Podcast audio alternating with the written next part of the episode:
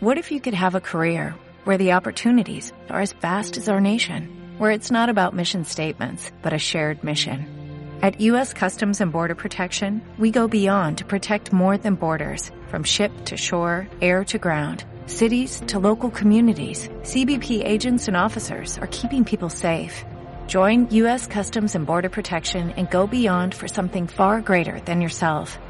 Learn more at cbp.gov/careers. Por la señal Santa Cruz, de nuestros enemigos, líbranos, Señor Dios nuestro, en el nombre del Padre y del Hijo y del Espíritu Santo. Amén.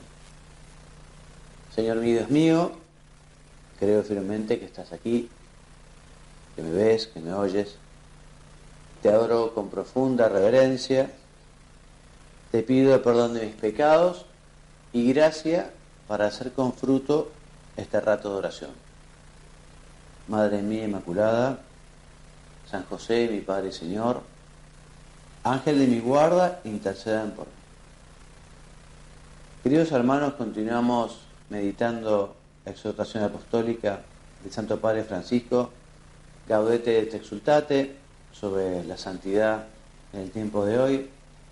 Y estamos meditando, y estamos por terminar, el tema vinculado a unas antiguas herejías que de alguna manera se renuevan, el noticismo, el pelagianismo, y ya en los últimos puntitos, en los últimos números, eh, el último título, o el anteúltimo es los nuevos pelagianismos que hablábamos la semana pasada, y podemos terminar con el número 58, que es un texto de Santo Tomás de Aquino, que dice que los preceptos añadidos al Evangelio deben exigirse con moderación, y ahora la cita es textual, para no hacer pesada la vida de los fieles, porque así se convertiría nuestra religión en una esclavitud. Ustedes recuerdan justamente en la meditación pasada como hablábamos de que algunos grupos o movimientos o comunidades eh, de alguna manera caen en este error del, pelagianismo o este nuevo pelagianismo cuando dan excesiva importancia al cumplimiento de determinadas normas propias o costumbres o estilos. Entonces el Santo Padre nos invita, digamos, a ir al núcleo del Evangelio, ¿no? a ir a lo más importante, a ir a lo fundamental. ¿no? Y ya el siguiente título, que es el resumen de la ley, en el número 60, dice el Santo Padre que en orden a evitar este pelagianismo, esta nueva, digamos, manera de ver este error, que es todo esfuerzo de la voluntad, todo es esfuerzo, todo es voluntad, cuando se deja de lado la gracia de Dios, la ayuda de Dios, como si no fuera especie de superhombre, ¿no? Entonces, en orden a evitar este, este error, esta herejía renovada, en fin, dice el Santo Padre, es sano recordar frecuentemente que existe una jerarquía de virtudes que nos invita a buscar lo esencial. Y el primado, lo más importante, son las virtudes o sea, la fe, la esperanza, la caridad, que tienen a Dios como objeto y motivo. Y la más importante de todas es la caridad. San Pablo, en su capítulo quinto de la Carta a los Gálatas, dice que lo que cuenta de verdad es la fe que actúa por el amor, por la caridad. De modo que estamos llamados a cuidar atentamente la caridad, dice el Papa. El que ama ha cumplido el resto de la ley, por eso la plenitud de la ley es el amor, dice San Pablo en su carta a los romanos. Porque toda la ley se cumple en una sola frase. Amarás a tu prójimo como a ti mismo. O dicho con otras palabras, dice Santo Padre, número 61, en medio de la tupida selva de los preceptos y prescripciones, Jesús abre una brecha que permite distinguir dos rostros, el del Padre y el del hermano. No nos entrega dos fórmulas o dos preceptos más, nos entrega dos rostros, o mejor dicho, uno solo, el de Dios, que se refleja en otros muchos.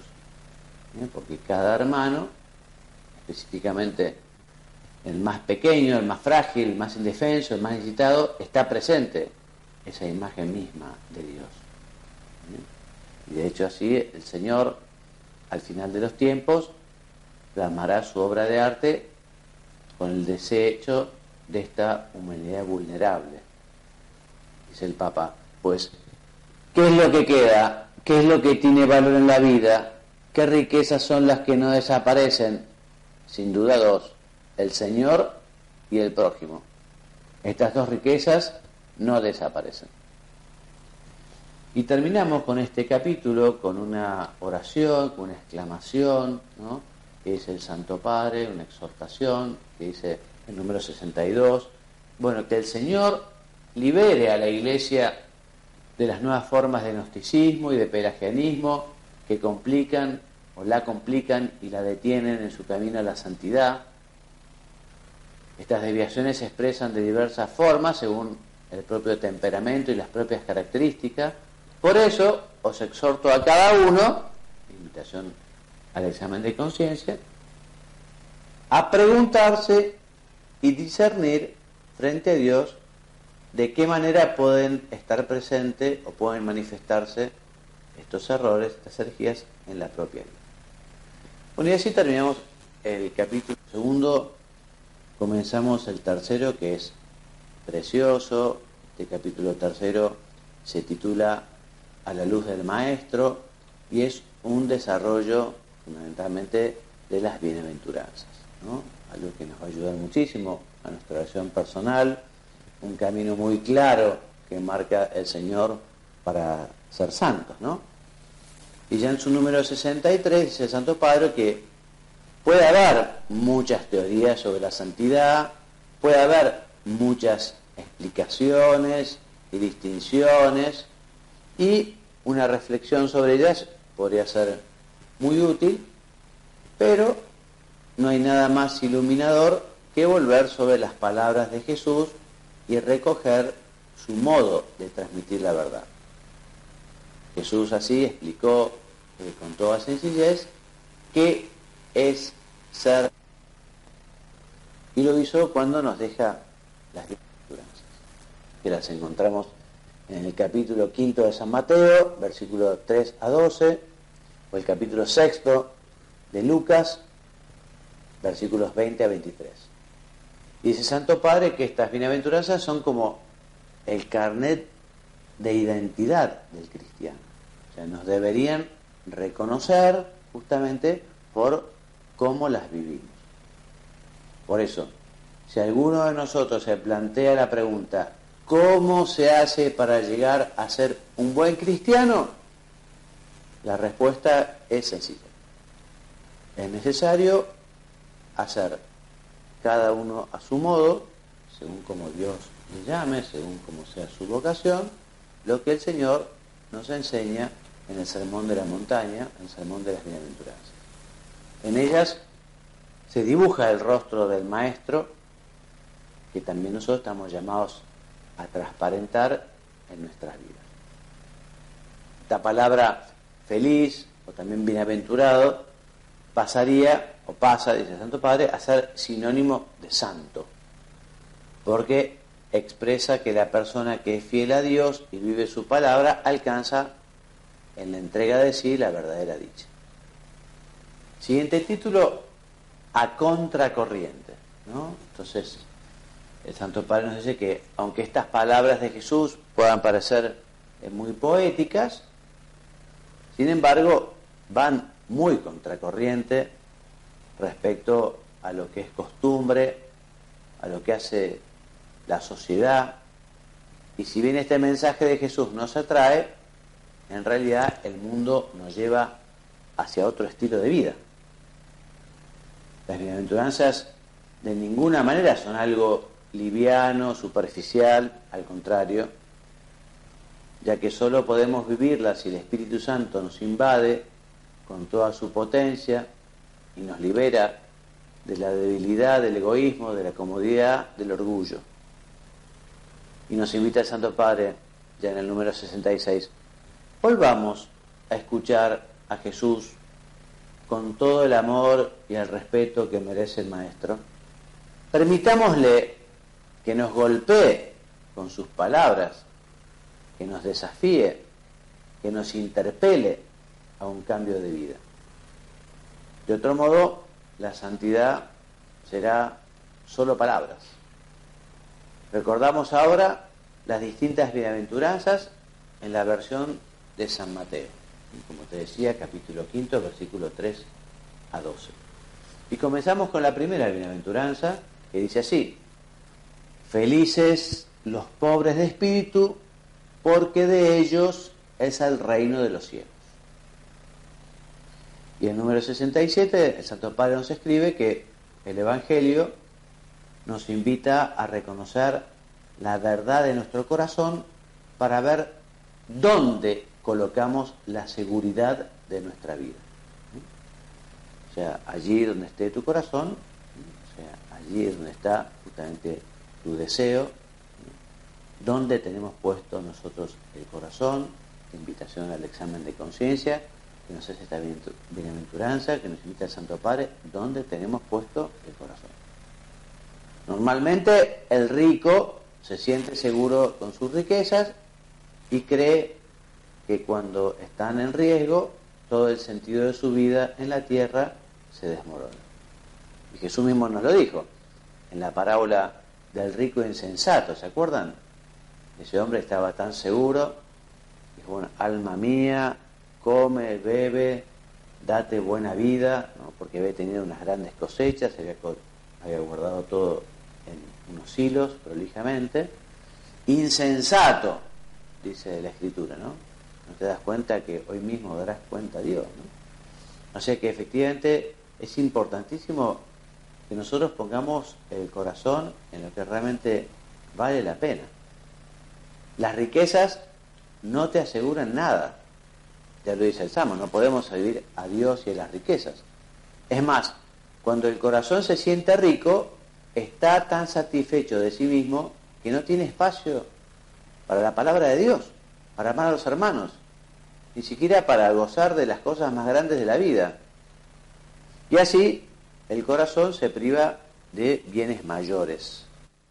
Por eso Jesús llama felices a los pobres de espíritu, que tiene el corazón pobre, donde puede entrar el Señor con su constante evangelio, con su enseñanza, con su palabra. Esta pobreza de espíritu está muy relacionado con aquella santa indiferencia que proponía San Ignacio de Loyola, en la cual alcanzamos una hermosa libertad interior. el santo. Es menester hacernos indiferentes a todas las cosas criadas en todo lo que es concedido a la libertad de nuestro libre albedrío y no le está prohibido. En tal manera que no queramos de nuestra parte más salud que enfermedad, riqueza que pobreza, honor que deshonor, vida larga que corta y por consiguiente en todo lo demás. O sea que esta bienaventuranza nos invita a vivir el desprendimiento, el desprendimiento de las cosas materiales, el desprendimiento incluso de algunas espirituales, como puedo decir, bueno, ¿qué será de mi futuro, de mi honra? O sea, el que es pobre de espíritu tiene una gran confianza en Dios y se deja llevar por la divina providencia y utiliza las cosas como lo que son, medios, no pone su vida, digamos, a, como fin el a poseer, a tener, a acaparar. También Lucas eh, nos habla de una pobreza de espíritu y nos habla de ser pobres a secas. Perdón, Lucas nos habla de ser pobres a secas. Y así nos invita también a una existencia austera y despojada. O sea, pobres de espíritu, darle a las cosas el valor que tienen, que las cosas no pueden estar en primer lugar, porque en primer lugar tiene que estar Dios, los demás, en fin, el trabajo. Pero también ser pobres en el sentido de no tener cosas superfluas, de tener lo que uno necesita, de vivir de una manera austera, despojada, generosa. De ese modo nos convoca a compartir la vida de los más necesitados, la vida que llevaban los apóstoles, en definitiva, configurando con, con Jesús, que siendo rico se hizo pobre. Y termina el tema, el Santo Padre de esta bienaventuranza, con una invitación, como con un propósito, ¿no? Que dice así en una sola frase, ser pobre en el corazón, eso es santidad. Y lo que pedimos ahora, Señor, danos ese desprendimiento, esa pobreza, que no me apegue a las cosas materiales, que no ponga todo el afán en poseer, en tener en riquezas, sino darles realmente el valor que tienen, que siempre son un instrumento, que siempre son un medio, que además sirve para ayudar a los demás también, etcétera, etcétera, etcétera. La siguiente bienaventuranza, felices los mansos, porque heredarán la tierra. Dice el Santo Padre número 71 que esta es una expresión fuerte en este mundo que desde el inicio es un lugar de enemistad, donde se riñe, o sea, donde se pelea ¿eh? por doquier, en todas partes, donde por todos lados hay odio, donde constantemente clasificamos a los demás por sus ideas, por sus costumbres y hasta por su forma de hablar o de vestir. En definitiva, aquí la tierra es el reino del orgullo y de la vanidad, donde cada uno se cree con el derecho de alzarse por encima de los otros. Sin embargo, aunque parezca imposible, Jesús nos propone otro estilo de vida, que es justamente la mansedumbre. ¿Qué es lo que él practicaba con sus propios discípulos y lo que contemplamos en su entrada a Jerusalén? Mira a tu rey, a tu rey que viene a ti humilde, montado en una borrica.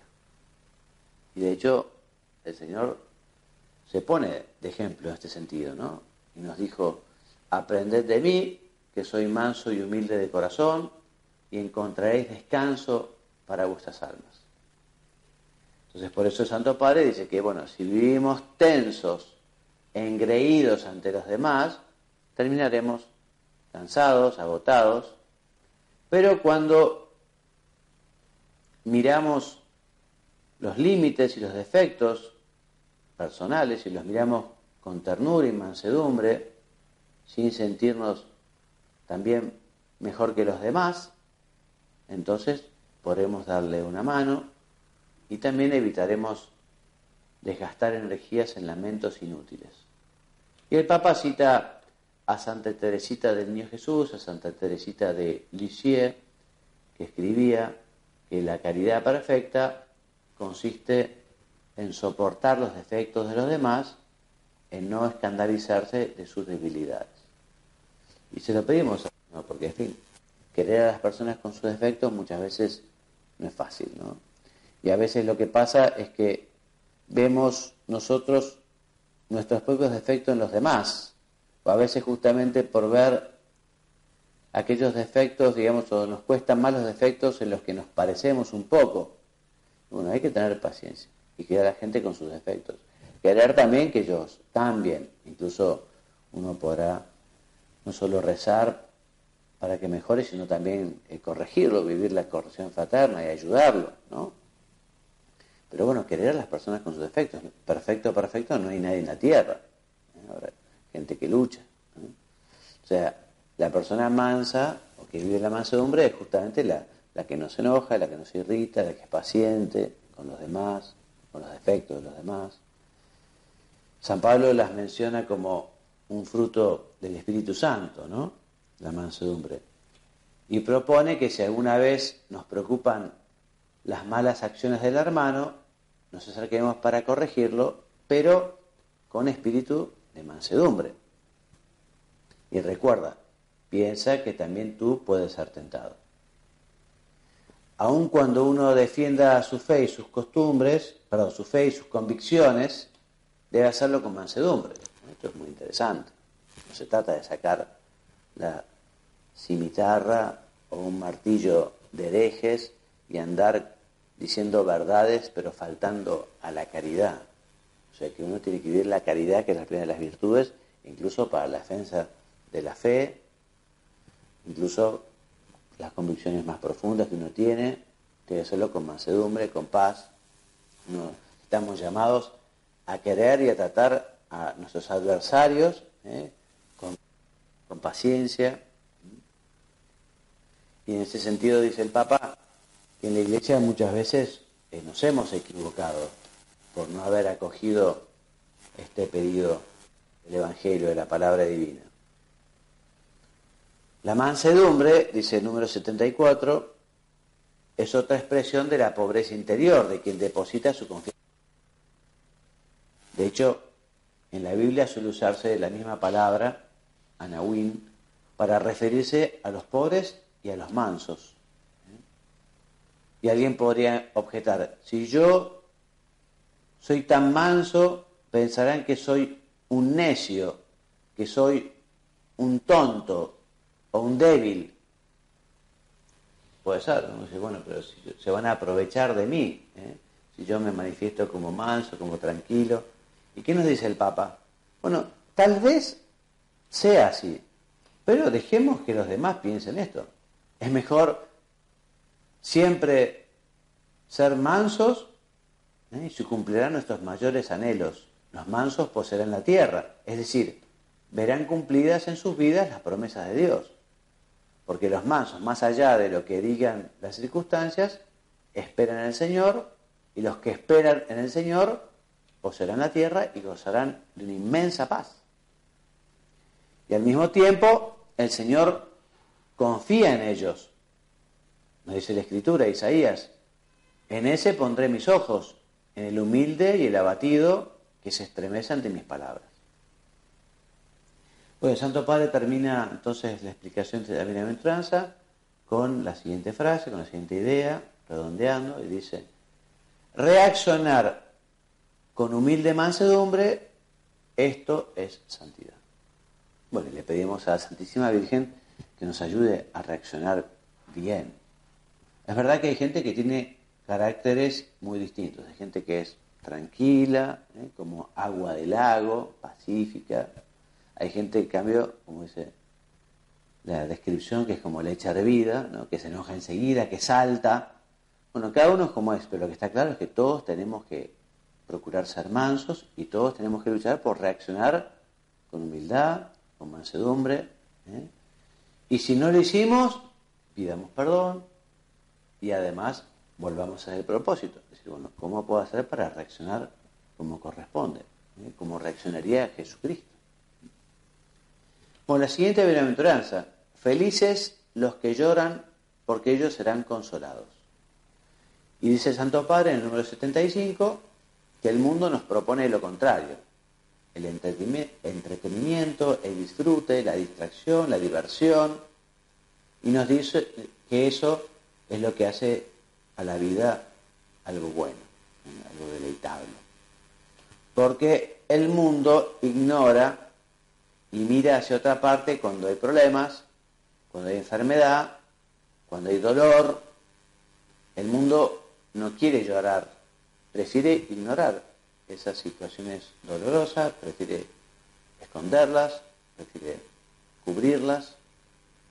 De hecho, dice el Papa que se gastan muchas energías por escapar de las circunstancias donde se hace presente el sufrimiento, creyendo que es posible disimular la realidad donde nunca, nunca puede faltar la cruz. Siempre la cruz está. Por eso la persona que ve las cosas como son realmente, se deja traspasar por el dolor y llora en su corazón. Es capaz de tocar las profundidades de la vida y ser auténticamente feliz. Esa persona que llora, que asume el dolor, que lleva la cruz. Esa persona será consolada Así que tenemos que pedir al Señor ese consuelo, que justamente está vinculado con la entrega, con la generosidad, con ese confiar en el Señor. Entonces, cuando uno asume el dolor, cuando uno tiene miedo al dolor, cuando uno se escapa del dolor, que también uno se atreve a compartir el sufrimiento ajeno, deja de huir de las situaciones dolorosas, deja de huir de las personas que pueden traernos un problema, un dolor. De ese modo encuentra que la vida tiene sentido socorriendo al otro en su dolor, comprendiendo la angustia ajena y aliviando a los demás. Esa persona siente que el otro es carne de su carne y no teme acercarse hasta tocar su herida, se compadece hasta experimentar que las distancias se borran. Y así es posible acoger aquella exhortación de San Pablo, llorad con los que lloran.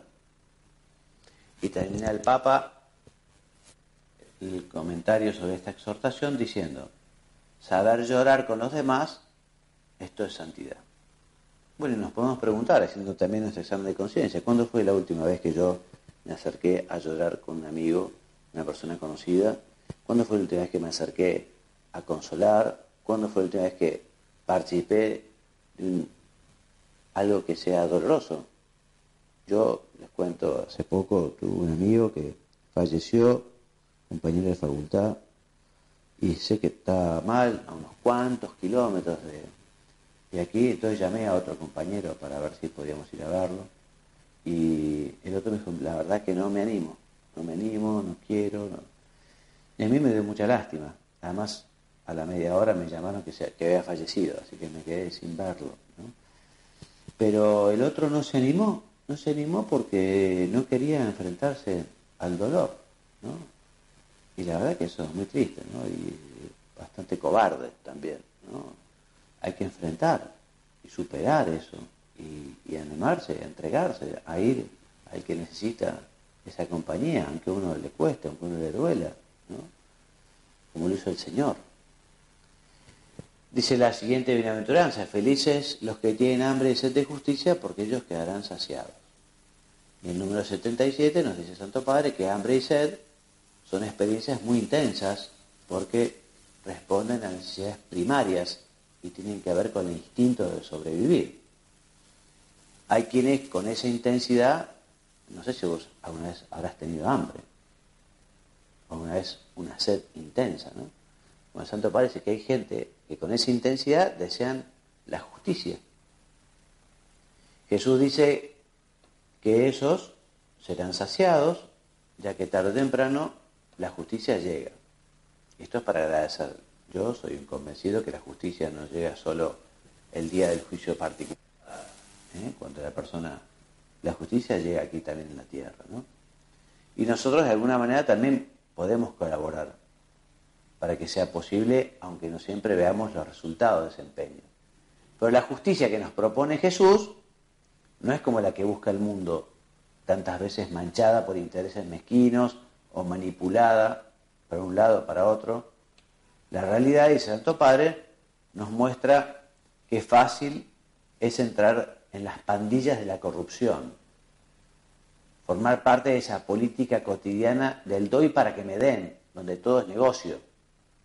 Cuánta gente que sufre por las injusticias, cuántos se quedan observando impotentes, impotentes, como los demás se turnan para repartirse la torta de la vida. Algunos desisten de luchar por la verdadera justicia y optan por subirse al carro vencedor.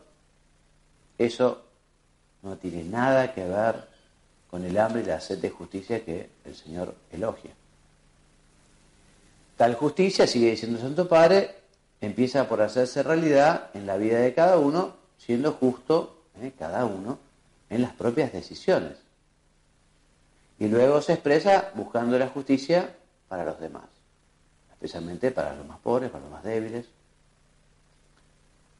Es cierto que la palabra justicia puede ser sinónimo de fidelidad a la voluntad de Dios con toda nuestra vida, Pero si le damos un sentido muy general, olvidamos que se manifiesta especialmente en la justicia con los desamparados.